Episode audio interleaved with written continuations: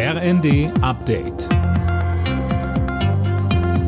Stündlich neu. Auf den Punkt informiert. Ich bin Dirk Jostes. Guten Morgen.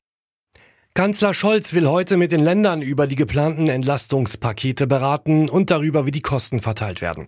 Der Bund hatte letzte Woche eine Energiepreisbremse angekündigt. Linda Bachmann, da drücken die Länder aufs Tempo. Die Menschen würden endlich wissen wollen, wie hoch die Entlastungen für sie ausfallen, sagt etwa NRWs Ministerpräsident Wüst. In der Stuttgarter Zeitung sagte er außerdem, dass vielen Firmen das Wasser bis zum Hals stehe. Hamburgs Bürgermeister Tschentscher signalisierte gegenüber der Welt, dass die Länder die bisher geplanten Entlastungspakete des Bundes mittragen werden, vorausgesetzt die Kosten werden fair verteilt. Die Gegenoffensive der ukrainischen Armee in den bislang von Russland besetzten Gebieten kommt offenbar voran. Laut Präsident Zelensky wurden weitere Städte in etlichen Gebieten zurückerobert.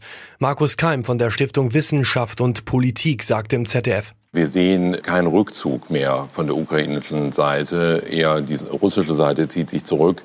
Und letztlich die Entwicklung des letzten Freitags, die Annexion, auch die Teilmobilmachung haben politisch für Aufsehen gesorgt, aber militärisch auf dem Boden eigentlich keinerlei Auswirkungen gehabt. Beide Seiten agieren weiter wie vorher. Das EU-Parlament stimmt heute über einheitliche Ladestecker für Handys und Co. ab. Es wird erwartet, dass die Abgeordneten dafür stimmen. In Zukunft soll es dann nur noch einen Steckertyp geben.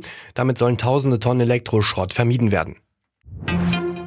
Ex-US-Präsident Donald Trump hat CNN wegen Verleumdung auf Schadenersatz in Höhe von 475 Millionen Dollar verklagt. Der Nachrichtensender habe ihm Schmerz, Demütigung und seelische Qualen verursacht. Der Sender habe versucht, seinen Einfluss zu nutzen, um ihn zu diffamieren und politisch zu besiegen. Alle Nachrichten auf rnd.de